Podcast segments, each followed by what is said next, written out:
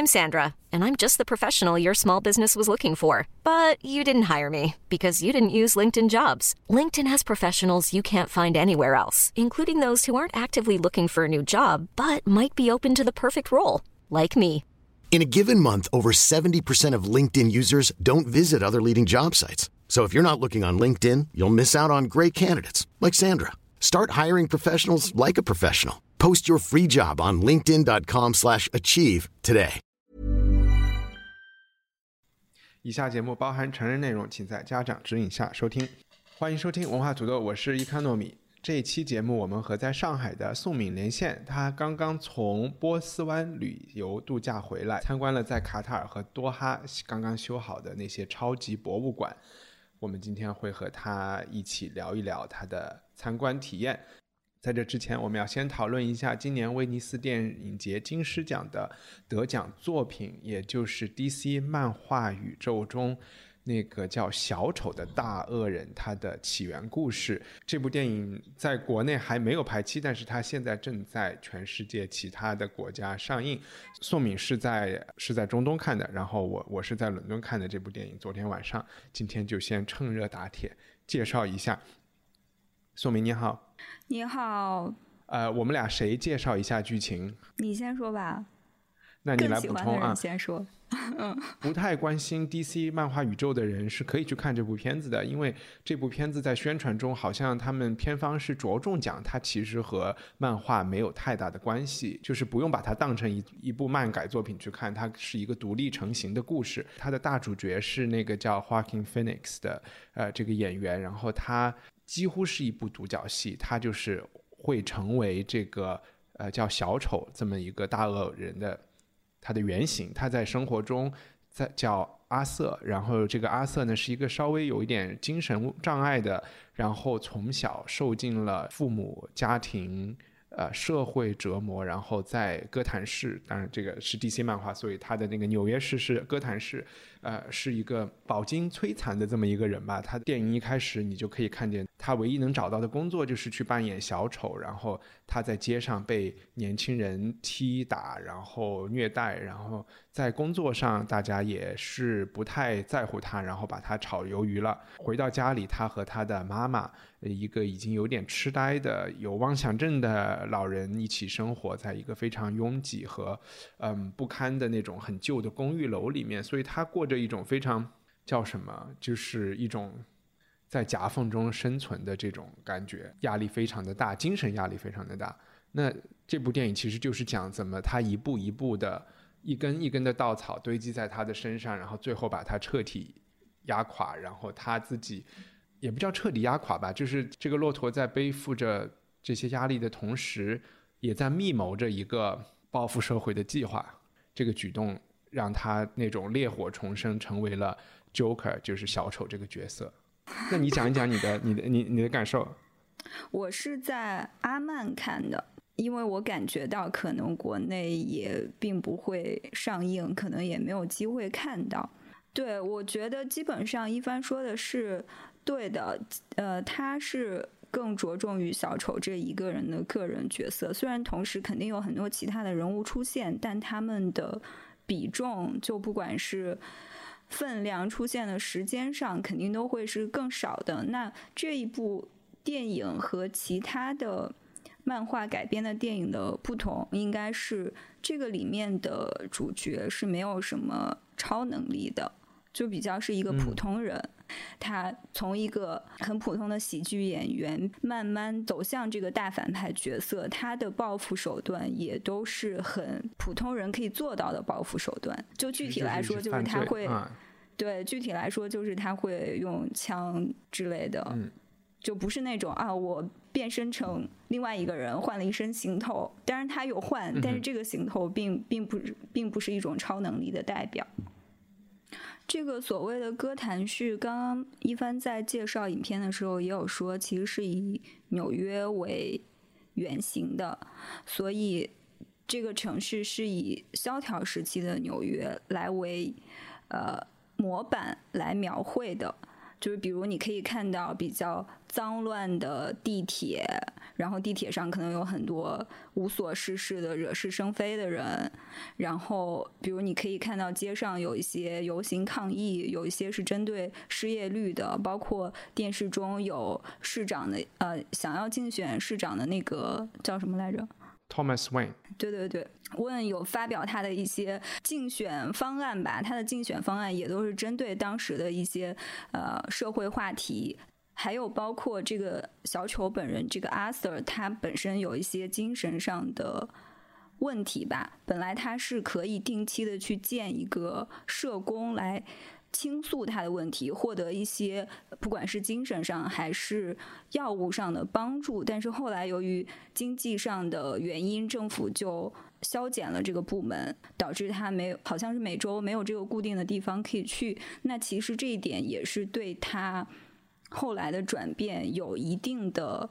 促进作用。哎，我我可不可以说我？是和就一起旅行的朋友一起看的。在看之前，他其实非常抗拒去看这部电影，因为他跟我跟我说，他之前有看过其他的小丑为主角的电影，像是自杀的那个演员希斯莱杰尔演的那个小丑，他感觉给自己留下了。就用他的话说，他给自己留下了很大的心理阴影。他就觉得里面这个小丑角色是一个纯粹的恶的人。就一方面，他的形象也比较恐怖了；另一方面，他会觉得他是一种没有原因的、无由来的恶，就是好像也没没有人对他怎么样，他就是要破坏，就是要去伤害别人。他就是我的这个朋友，就会觉得他很难接受一个这样的角色，就没有原因的纯粹恶的角色。但是看完之后，他就会觉得。这一部小丑对他个人来说有一种治愈的感觉，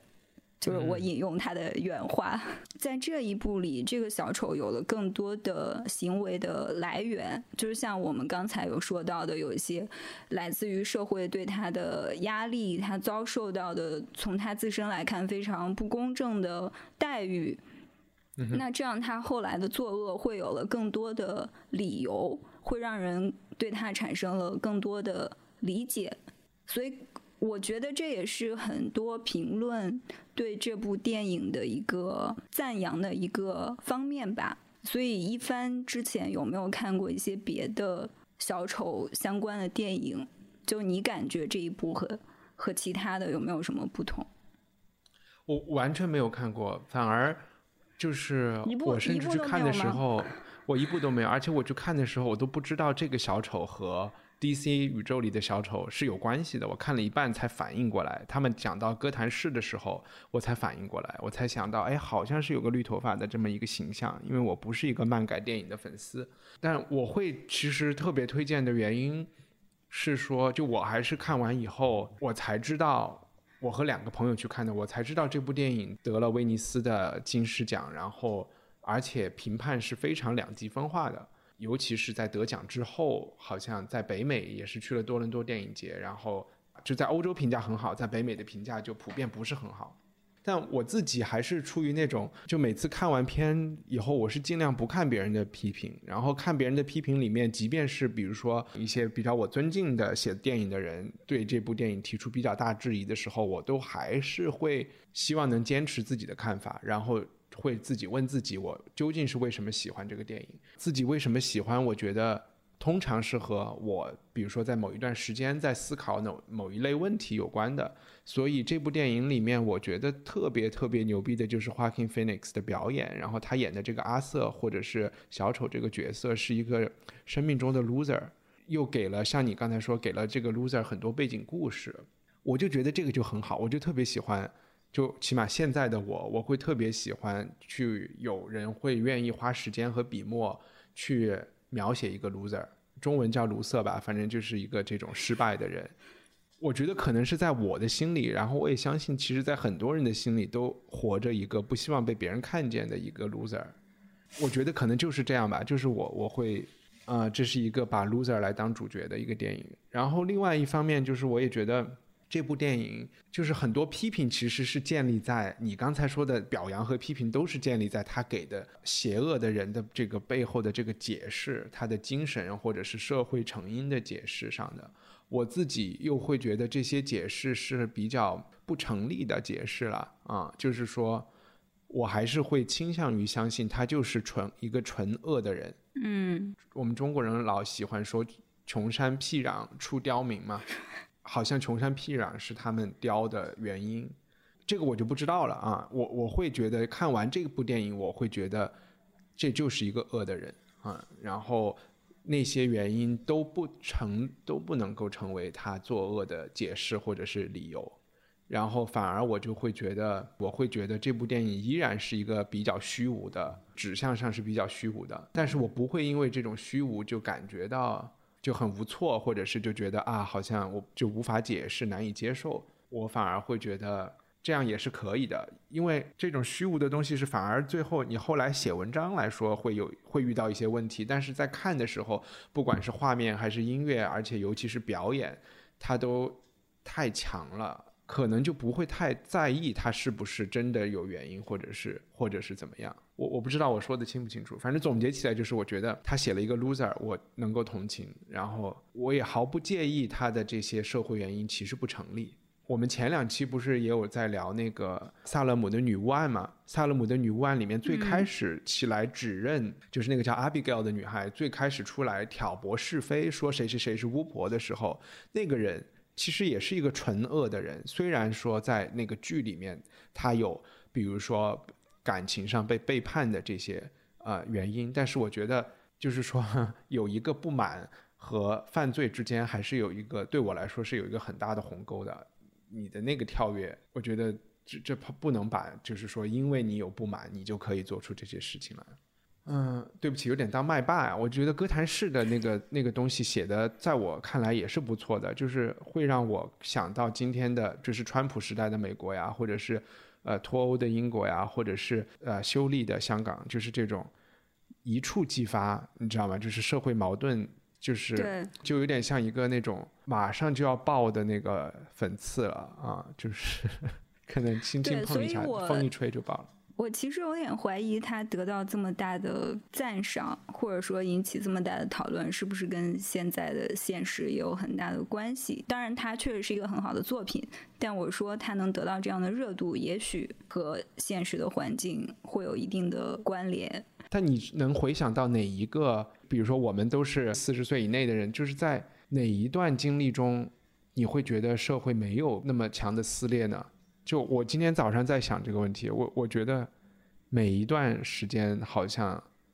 都有挺大的不公的。就如果在世界范围内，就绝对是啊，川普之前有反恐啊，对吧？那个时候大家的那个恐惧不亚于，就是对对伊斯兰的这种恐惧不亚于。那我们我们自己国家好像觉得这几年比较严重，但是之前也有不同区域的一些不稳定的情况呀。然后，或者是就总体来说，我总体来说，我觉得你说的这个是对的的。我也不太相信那种所谓某个时代比另一个时代更好的评论。我觉得每个时代都有它的问题。但我刚才这么说，可能我的意思是说，虽然每个时代总体来说都有各种各样的问题，但是它的不平衡可能在于，在这个阶段可能在这个国家体现的更明显，在那个阶段可能在另一个国家体现的更明显。也许。在目前这个阶段，也许美国在这方面体现的更明显，所以这部以纽约为背景的体现激化社会矛盾的片子，能够引起更大的。呃，对，以哥谭市为背景的，就这是一个假想了，因为我也没有很了解美国政治。对，算了，我们还是说回电影本身。嗯哼，就其实你刚刚讲你的解释，我其实是有点。吃惊，有有点意外，因为我们在录之前就大概沟通了一下，说我们对片子的感受嘛。然后你当时说你觉得特别好，我就以为你认为的这种好是那种你觉得这个恶的角色获得了所谓的人性化、合理化，感受了他到他的合理性，他也是被逼无奈，所以你因为更能同情他。而觉得好，但是我没有想到你的解释是说，其实你觉得他做的一切事情就是没有没有道理的。对我我就是觉得这个，对对对，就是这个歌坛是已经长了满脸粉刺，而且都已经快爆了。然后具体是哪一颗先爆就没有，其实不重要，就是选了一个人嘛。然后他一旦爆发了之后。就引起了那种骚乱也好，或者是那种狂欢也好，他背后也没有你说这个 Joker，他没有一个，他不是像有一些大反派，比如说漫威里的那个弹响指的那个人叫什么忘了，他他是一个环保主义者嘛，对他他是有一个政治呃主张在里面的，Joker 就是一个纯粹的报复嘛，其他的那些在狂欢的那些在大街上放火的人，无非是他们就是想摧毁掉这个世界了啊。我觉得，可能有人会觉得这种表达太简单了，但是我觉得简单的东西往往它就更能够在不同的人、不同的文化背景和不同的时代都能够去理解它。所以我觉得说的简简单是指，就是有人会觉得那种这些大街上的暴乱是无目的的嘛，就是一种情绪的宣泄，就好像说，嗯，呃。你本来都打算讨论政治、经济、社会问题，但是最后你没有讨论这个问题，就是我看到的一种批评，就是一类批评，就是觉得其实最后的干脆我就细说一点啊，就比如说这部电影里开始的，让我们看到的 Arthur 他遭受的一些犯罪，就是他在街上被踢，以及他在地铁上去反攻啊，用枪毙了三个整他的年轻人。这些案件其实都是在七十年代和八十年代在美国有相似案例的，可能就是说在纽约人看来，这些是一些很著名的，就有点像我们，比如说如果拍一个呃警察打大学生的案件一个情节，大家就会知道，OK，这背后是有一个这个故事的哈。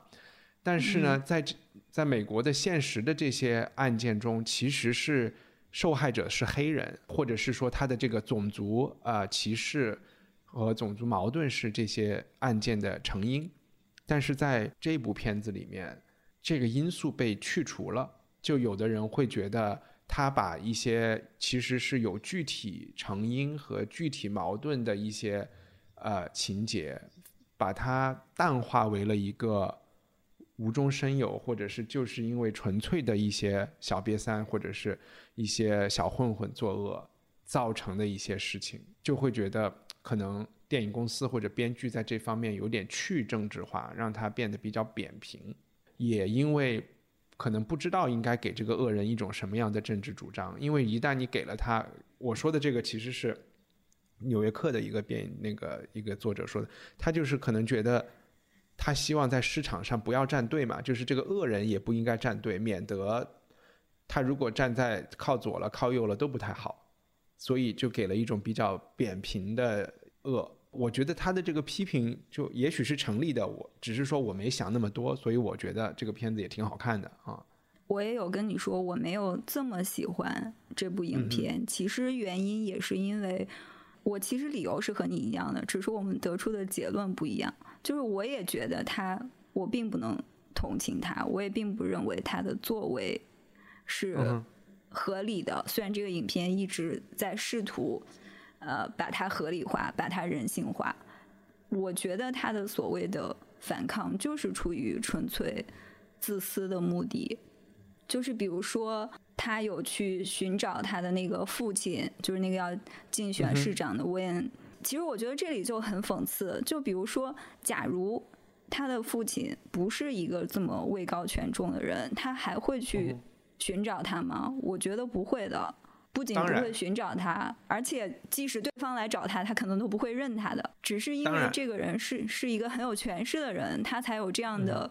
强烈的驱动力去寻找他，并且非常的期待和他相认，也很难接受。而且他还不承认自己的虚荣心的一面。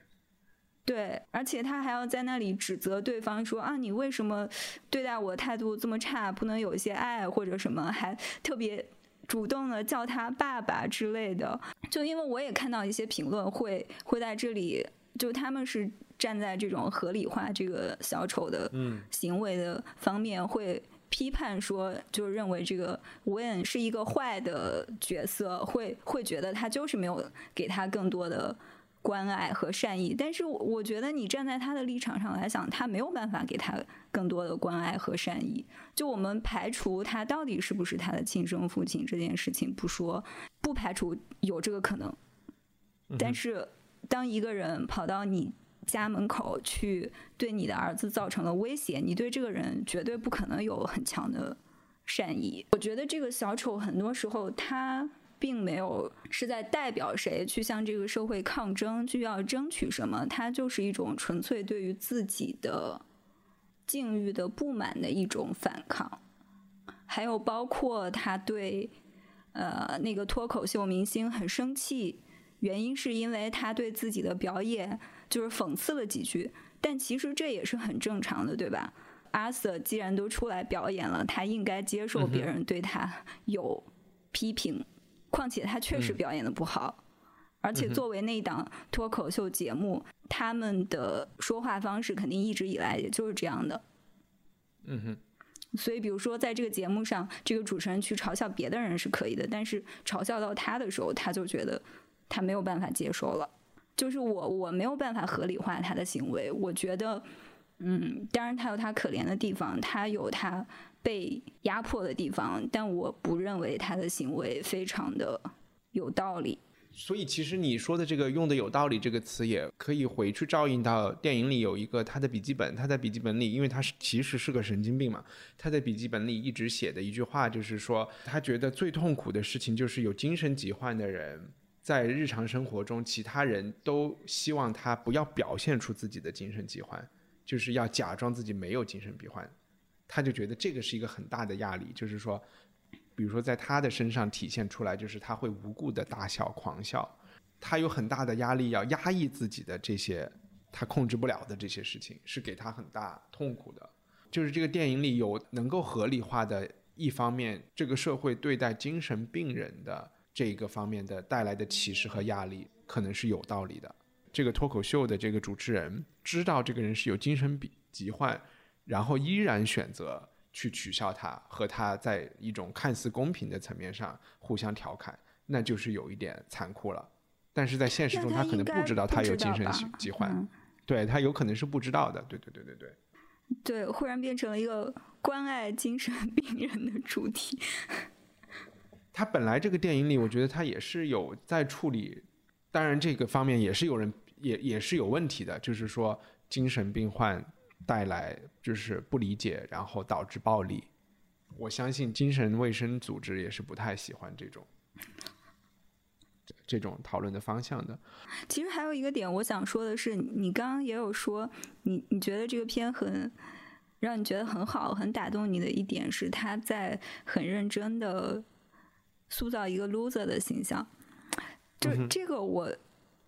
我没有感受到，所以可能这个就是我们俩的，我们俩你是没有感受到演员认真，还是没有感受到他是 loser？我没有感受到导演是在认真的讲一个 loser 的故事，我认为他是在把他按照英雄的方向塑造的。所以这就是我们虽然在具体的事情上其实意见是一致的，但是在整部影片的感受上却不是那么一样的原因，我觉得吧。他怎么会是英雄呢？我觉得，除非你你已经把自己摆在一个反主流、反社会的角度上看，你才会觉得他的形象和社会地位和一些都是属于。就是我们不去是主流之外的嘛？啊，你怎么他怎么可能是一个英雄形象呢？就是不去考虑这个影片之外的问题，不去考虑这个小丑其实是蝙蝠侠的对立面，其实是一个大恶人。不考虑，不考虑。嗯，对，如果你没有看其他的那些相关的嗯背景知识、背景电影之外，你就是单纯的看这一部片，我相信，就是我会觉得导演是在美化他。就我不认为是一个全然的 loser 的形象，包括到最后，比如他被，呃，他在节目上枪杀那个主持人，然后被警车带走，会有一群人冲过来把他救出来，然后很多人围着他欢呼。特别是在这个时候，我觉得导演其实是把他塑造成某种程度的英雄的。我同意你的前半部分，不同意后半部分。我觉得可能是“英雄”这个词有争议。前我会觉得，呃，不管是导演还是演员的表演，让你能够同情他的处境，对吧？起码前半部分，你会同情他的社会的不公和他的遭遇。我觉得这个同情并不能就说他是英雄，就是我我也可以同情他。后来被被这被暴徒啊，或者是被暴民，或者是被这些示威者。呃，欢呼捧成英雄的那一刻，我就会觉得是一个彻底的大反转嘛。就是说，他是不应该被奉为英雄的，但是众人把他捧成英雄，在那一刹那，整个价值观就全部都颠倒了嘛。啊，他就成为了一个可以呼风唤雨的人。然后那个时候，社会的所有的结构全部都就是一百八十度大转弯，对吧？一个 loser 成为英雄，以前的制度完全都没有了。就你可以去同情这些人为什么想摧毁旧世界，但是他们做的事情肯定是一个会带来灾难性后果的事情。你就，所以我会觉得那儿是一个感情爆发的地方，就是因为一切东西就，你就真的感觉哇，这个世界疯狂了。对我也不觉得他是，我也不觉得他应该是，我只是觉得这个影片希望观看的人认为他是，当然也不一定，我也没有去核实。对，对他，对。我觉得不同的人会有不同的结果。就要是我赌钱的话，我当然觉得导演不是，这不是他的意图。他的意图就是，呃，让你开始同情他，然后反感他，然后让你找不到答案，然后他会可能在觉得做了一件比较复杂的一个作品。但有的人就觉得你的这个复杂其实是无意义的复杂。大大概是这样，但我我其实还是想表扬一下他的表演的，我就觉得他的那种身体的表演，就是说这个阿瑟这个人，他的那个他的各种成长背景，他必须要通过表演来，就是说他的说话、走路、姿态都来反映出这个这个人是一辈子是被虐大的嘛，所以他的那种手啊、骨骼呀，然后呃的动作都其实是畸形，又不一定是畸形。你不觉得就是那种街上可能要饭的，或者是如果你仔细观察他们的动作都是不自然的吗？就是这个形象的设计上，包括这个演员怎么去进入这个状态和表演出这种感觉，这种畸形又不畸形的感觉，我觉得还是特别特别厉害。就我看的时候，大部分精力都是被，比如说他他的那个病，他会笑，他的那个笑是介于笑和哭和。愤怒的呐喊之间的那个状态，我觉得还挺难的。对他肯定表演的是挺好的，我觉得这个演员应该也一直在有意识的选择这种挑战性比较大的角色。好，那这个电影我们就聊到这里。可能我觉得某一个时候，可能过一两个月，国内还是能够找到资源看小丑。呃。接下来我们的话题就是想跟宋敏聊聊他最近的旅行。你是为什么会？就是我也有听说，好像阿布扎比那个地方开了一个卢浮宫，然后在卡塔尔有一个贝聿铭设计的呃博物馆，这两个是你这一次行程的重中之重。为什么会？就是我觉得呃专门花一个假期飞到一个这么奇怪的地方，就是为看两个博物馆？是就是你是会专门去一个地方就看一个博物馆的人吗？是吧？我我比较喜欢去看博物馆吧。然后贝聿铭的这个在多哈的这个伊斯兰艺术博物馆，其实我可能十年前就知道，所以当时一直就很想去。那恰好今年卡塔尔国家博物馆也刚刚开幕，三月份的时候。嗯，因为卡塔尔已经离阿联酋很近了，就觉得那反正都坐了这么长时间的飞机，对吧？就不要浪费这个时间，就干脆顺便也去看了阿布扎比的卢浮宫，因为它也是刚开不久吧，前年，二零一七年双十一的时候开的。我我听了一下，有三个比较重要的博物馆，就是在卡塔尔是有两个，一个是。贝聿铭设计的这个伊斯兰什么博物馆，还有一个是他的国家博物馆，然后还有一个是阿布扎比的卢浮宫，是吗？对，最初的出发点是这样，当然过程中也会顺便看一些别的吧。我觉得大家听的最多的就是呃，在阿布扎比的卢浮宫，要不然你能先从这个的观感，它也是最新开幕的嘛，不管是就是他投资了多少啊，然后和卢浮宫之间跟达芬奇的这些纠结呀，然后这些就是好像有种种。经常上头条的这个东西，能先讲一讲这个博物馆是一个怎么样的感觉？你的你参观以后，首先我觉得非常值回票价。当然，我说的这个票价仅仅是指门票价格了，因为相对于中国的，就是国内就两百块一个展览的门票，还是挺便宜的。它这个建筑本身就已经非常好了，就是本来来来。其实，在看之前，我已经看过很多次这个建筑的照片。单纯看照片的话，我其实期待就不是特别高。照片会觉得它和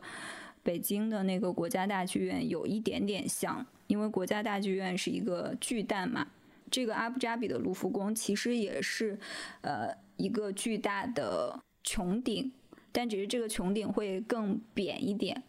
就它就像也是像一个大盖子，下面盖住好好几十个不同的小建筑。但我觉得它做的比较好的是这种光影的处理，就是它这个穹顶是很多镂空的叠加在一起。我觉得它可能是借鉴了一些本地传统建筑里的这种镂空的窗户啊，还有透光的处理。另一方面，应该有一些实用上的考虑，在阿布扎比。天气是非常热的，特别是白天，就这个日照很强烈。通常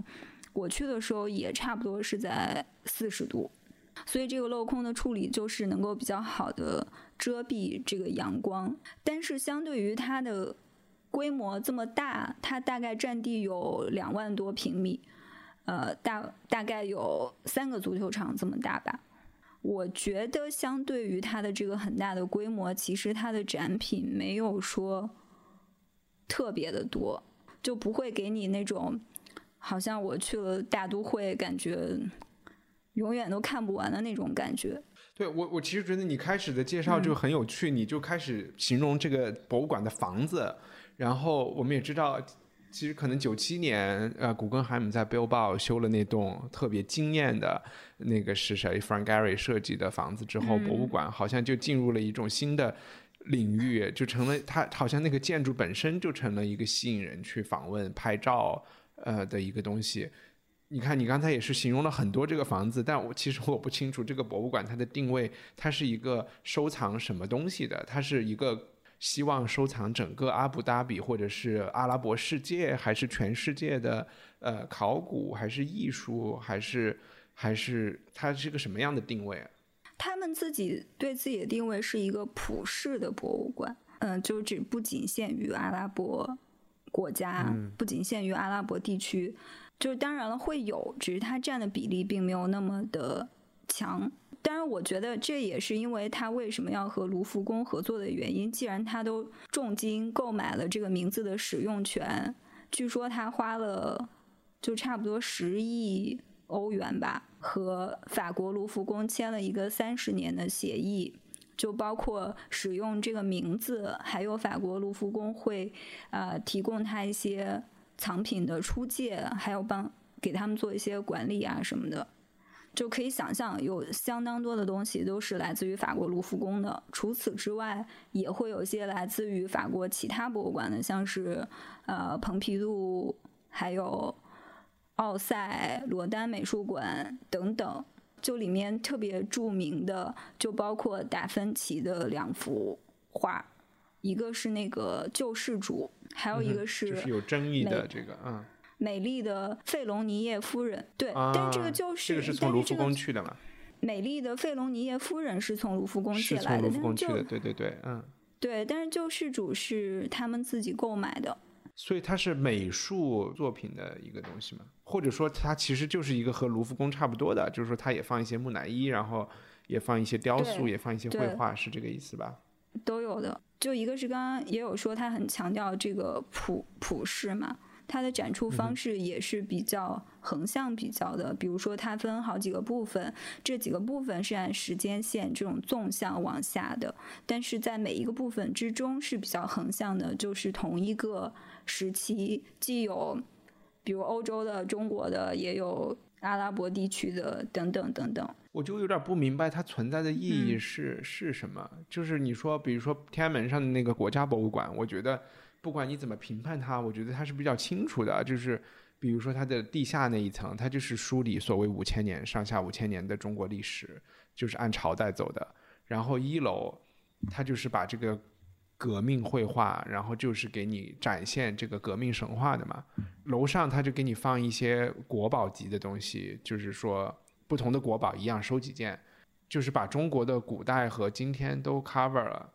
那突然这个时候去修一个卢浮宫的分馆，然后里边什么东西都借一点来，我真是不太啊，有点不太 清楚他们想干想干嘛。他们也有在建另外一个新的国家博物馆，或者也不能叫新的吧，就是在再建一个国家博物馆。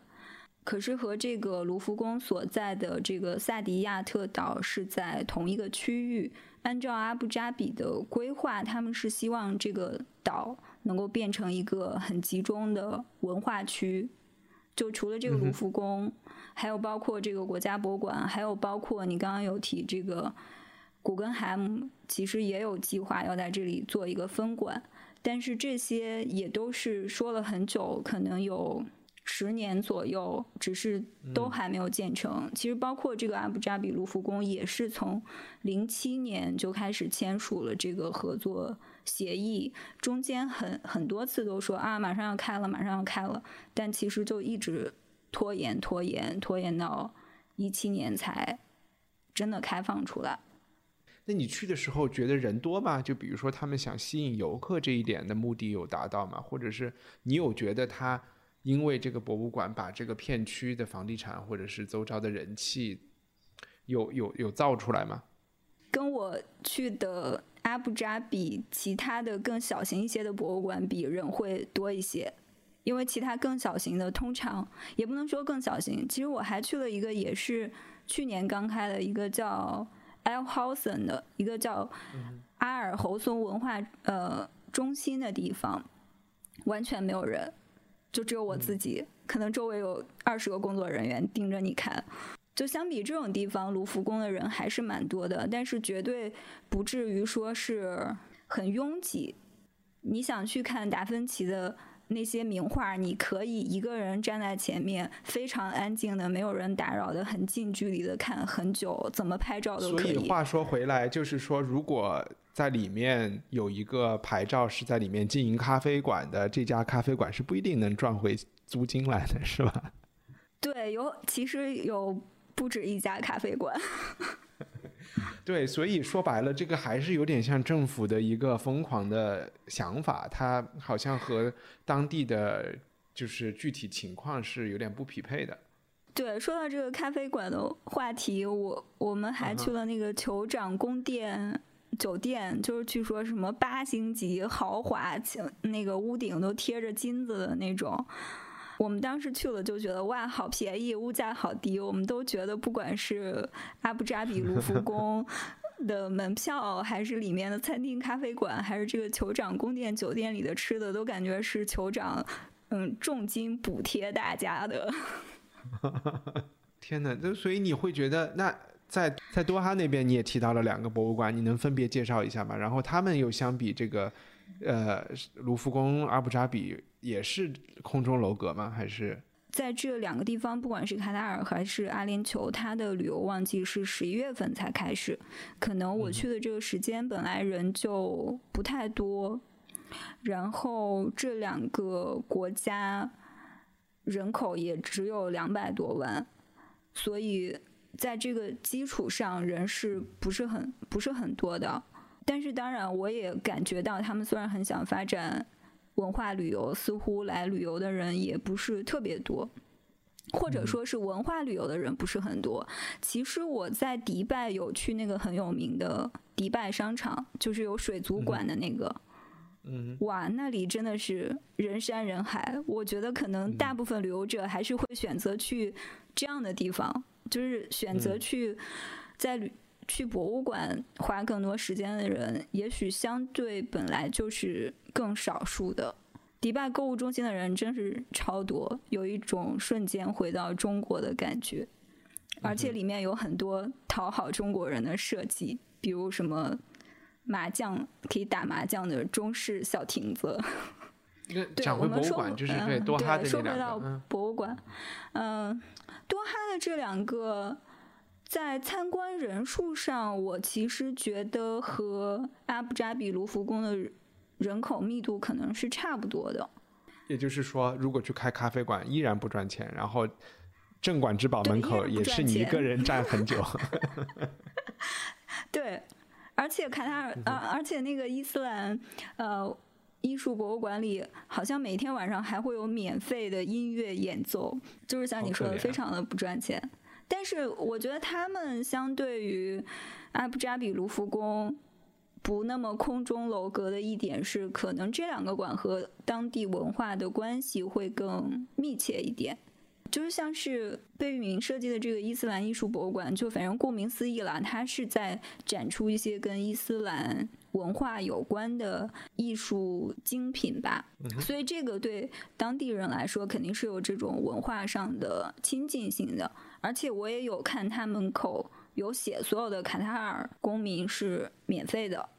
就他只向外国人收费。然后这个卡塔尔国家博物馆，顾名思义，就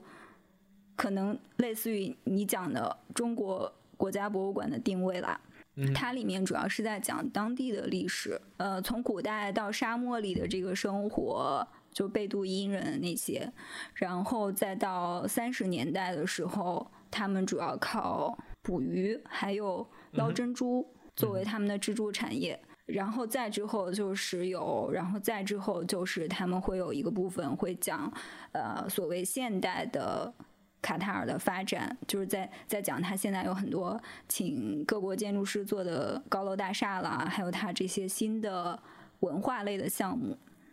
其实我我觉得卡塔尔有点像呃多哈，有点像二零零八年之前的北京。所以他这展览也做的很官方，对吧？就其实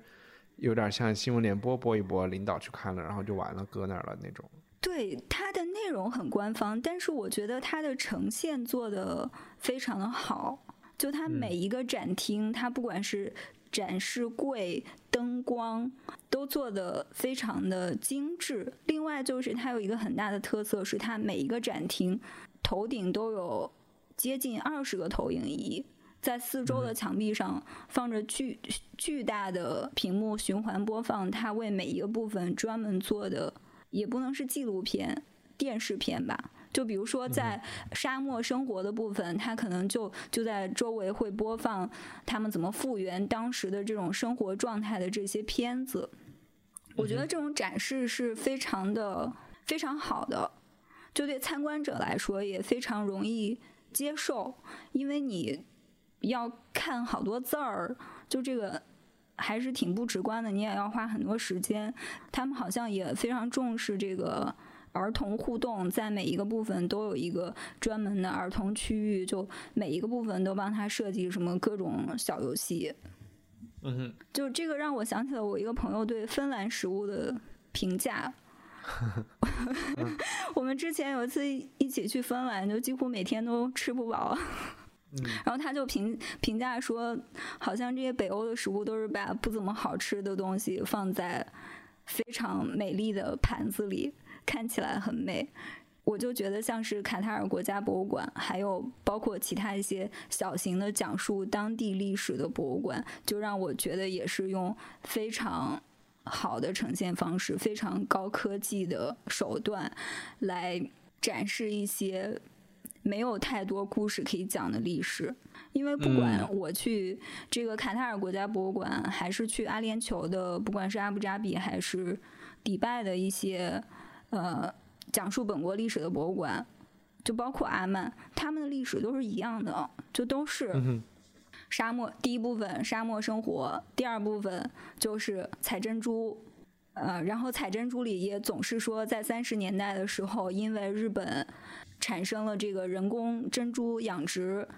对他们的这个天然珍珠捕捞造成了很大的冲击，所以他们需要寻找新的产业支柱，然后就到了石油。当然，我也很好奇这个中间这个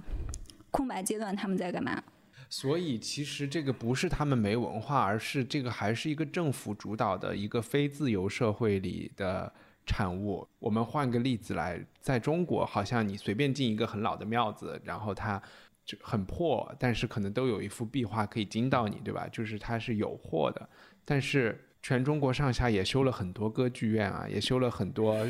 话剧院，对吧？然后在这些呃精美的建筑里面，就真的啥也没有，有的东西你都都觉得给钱你都不想看。可能他们就是类似的。如果说他们真的有就是自由度去讲他们的故事的话，我觉得我很想看。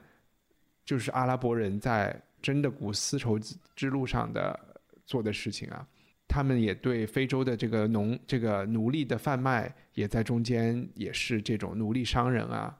然后嗯，多哈有一个地方有有专门讲这个，他们也是殖民社会啊，然后他们在奥斯曼帝国，然后在被英国人统治，然后还有阿拉伯的劳伦斯呀，还有。间谍啊，我觉得反正他们可以讲的故事很多呀。他们七十年代是怎么成立欧佩克的，然后怎么让怎么让美国人的油价上涨的，然后我觉得他们的故事还挺多的。嗯，我觉得就算它的历史再乏善可陈，好像一个国家就算只有三百年、五百年，它总是有很多东西可以讲。我也会觉得说，这个可能是经过选择的历史。就是比如像我刚才说的，那三十年代这个珍珠天然珍珠捕捞行业就已经衰落了，到石油发现中间其实还有二十年的时间，好像就完全是空白，就没有什么讲述。可能他们在搞文化大革命，然后就 对，有可能吧，就是没有任何地方讲，他们所有的讲述都是到这里就没有了。但是我从中也能体会到，他们可能很恨日本，然后他们还会在在就是特意提到日本的这个人工养殖对他们的影响，然后还会某某一个馆里还会贴出那个发明了人工珍珠养殖的那个日本人的照片，悬赏大家捉拿他，好逗啊！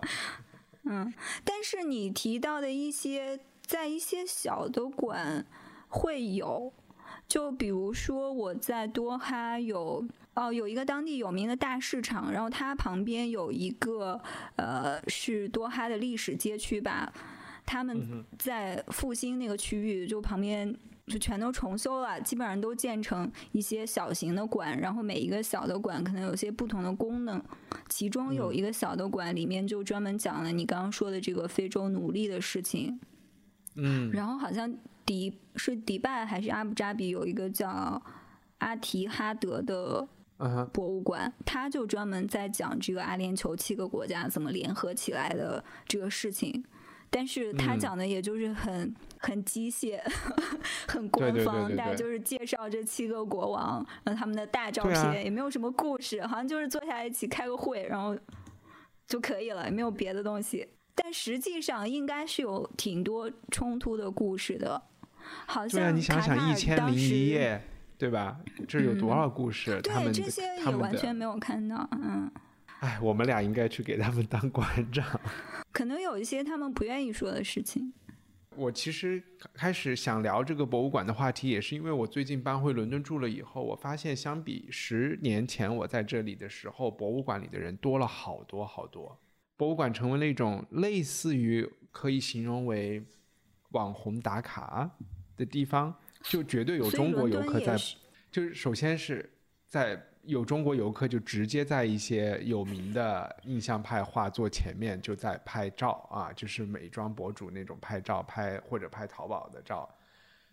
但是更多的那些也是海外游客嘛，我就觉得大家都是之前不会去博物馆的人，现在好像很例行的去博物馆，然后这种。在地铁里也有很多博物馆展览的广告，我相信这些他们的宣传也起了很多作用。我只是有一点怀疑，我就是觉得大家有点叫什么，有点不加思考的去博物馆，有点给我这种，哎，也许是我个人的问题，就有点像你知道，中国现在不是开了很多比较好看的书店嘛，然后什么西西弗啊什么这样的东西，然后大家都会去成都的那个叫什么？方所，方所，大家都会去这些书店里面拍照，但是我并没有觉得，就是因此中国的中文文学或者中文的什么非虚构得到了多大的发展。去博物馆也给我一种类似的担心。我 反正我有一点这种感觉，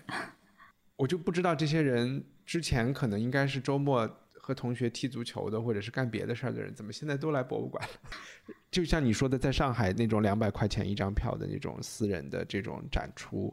一家三口就六百块钱，然后我就觉得他们在做这件事情，只是觉得他们他们觉得这是一件时髦的事情。对，我觉得好多人是这么想吧，但是我觉得这么想也。没有错，就是我我是觉得你这个问题，就是虽然我能理解，我也讨厌很多人，我也讨厌很多人霸住这个这个地点拍照，就也很烦。可是我又觉得你的这个提问背后又暗含着一种好像某种人才有资格去博物馆，另外一种人没有资格的一种想法，会吗？我没有这个想法，我更多的我可能是觉得博物馆在对自己的包装和宣传方面。因为他们有 KPI 嘛，就是这些有要多少人流去参观的 KPI，而且必须一年比一年上涨，然后他们才能才能，因为政府也逐渐的在用数据在管理这些机构、非盈利机构，然后就像说，一个公司，当你的呃利润要年年按什么曲线增长。才是一个健康的公司，你才能拿到奖金，然后你的股票才会上涨，你的投资人才会满意，会带来一些短视的行为，或者会带来一些不太不是对社会有益的这种行为，就可能一种类比吧。我就觉得，当同样的这种呃数据的管理的方式放到了这些博物馆身上的时候，他们也会，如果他们的硬指标就是要让更多的人来，那最后。他就只能把这个东西变成你说的那个迪拜的那个大的 shopping mall 一样的，才会有这么多人来嘛。他也会走捷径，可能确实是有一些更好的方式让更多的人来，能够受到教育或者是呃启发，或者是开拓眼界。但是更简单的办法把人进来，就是说买一送一有免费吃的嘛，就是有一些更简单的，你知道吗？就大家在达到这个目的的时候，有可能会做的事情不一样。我还是觉得他在一个转型的过程中啊，就是说他从以前的那种特别高冷的地方，要向一种可能更加亲民的方式去转型。但是他们现在做的事情，我我还是有点怀疑，有点说不清楚这个事情。嗯，具体到英国的话，我印象中好像每年都有新闻会说，英国各个博物馆来自国家的支持都在减少。所以他们是有很大的压力要去自负盈亏吧，要自己去寻找这个营收，所以这也是他们很积极想要吸引更多的人，包括更多的赞助的一个方面。我们举一个更更现实的例子，就是故宫啊，故宫办过年的那个逛街叫什么？庙会。庙会。办庙会，然后卖口红这一类事情，就就让我觉得他不务正业嘛。所以他的正业应该是什么？他的正业是把自己的馆藏好好的整理清楚，然后给大家找到一个就是大家都能够不用人挤人的方式呈现出来，然后把中国的历史文化艺术解释给大家呀。他也做了吧？应该就是我觉得做的太少了。你就是你想想，一个英那个五英殿才多大点儿的地方啊？哦，说到这儿，故宫好像是在修一个叫做故宫北院的地方，就是像你刚刚说的疏疏散人流什么的。我小时候就说在，就以前就有一个计划，要整个在故宫下面挖几层楼嘛，就就是在地下室，就是这些计划都很漫长。当然我知道，就故宫也很敏感啊，就是。我觉得在中国的这个例子其实就是一个特例，就是说，当你这个博物馆的 mission，就是它的任务，或者是有点有改变的时候，如果你要去走所谓的亲民，或者是把它变得更加亲民的这个路线走，然后又没有什么标准的时候，你很快就会变成一个淘宝店。对我，我理解你的意思，我我知道你说的，我也不喜欢。很多故宫文创和他过于淘宝化的说话风格，但是另一方面，我可能也没有特别忧心，觉得这是一个巨大的问题。我觉得相对于他之前那种高高在上的姿态，他这么做至少是有有一些进步，至少他愿意让更多的普通人接近他，可能和以前比在这方面还是有进步的。而且我觉得中，尤其是中国的博物馆，可能它的发展时间确实很短，它需要更多的尝试。对，但是我觉得这个和在西方有很多争论，就是一些讨论，就是说博物馆的社会定位，它的它的意义，它是个公共的空间，它拿纳税人的钱，它应该干什么，是有很多讨论的。就是我不反对卖文创，但是如果你的文创是口红，我就觉得。对吧？为什么不能不能是口红？荷兰国家博物馆也也出这个彩妆套装，就算可以吧。但是我觉得，如果这个东西是你最花心思和最赚钱和最引以为傲的事情，就有一点，就就就有一点不务正业的感觉。我刚才讲口红，主要还是说，在可能就是在在意识形态的方面吧。啊，可能有的博物有的地方的博物馆会做的非常的，它会。甚至走在社会变变革的前沿，然后去让一些社会变革在这里得到一些呃承认或者盖章加持。但这一类展览我们在国内是看不到的，对吧？如果你展出的东西，比如说故宫本来展出的文物就是偏向于保守的，那它的定位可能也是，但它有时候和国外也做一些合作的展览，像也是和卡塔卡塔尔还是卡地亚。呃，做过这些，他也通常好像喜欢做王室之间的这种珍藏展。反正我我也觉得这些好像就是一些古老的、古老保守的王室之间互相借展，然后再卖一些就是布尔乔亚的东西，卖一些首饰，卖一些口红，就觉得他们好好没意思。你觉得他们应该卖些什么？是你比较愿意看到的？我比较愿意看到他们，他们让一些。我觉得不是说他们应该做什么事情，是首先他们应该有一个比较清晰的定位，然后有让真正愿意做这些事情的人去做这些位置，然后去做这些事儿。你是不是该讲你的博物馆新定义了？哎呀，我觉得那个扯得有点远，我就有点不想讲，因为它还是更多的是一个西方。我一直在等你说，我还以为你忘了。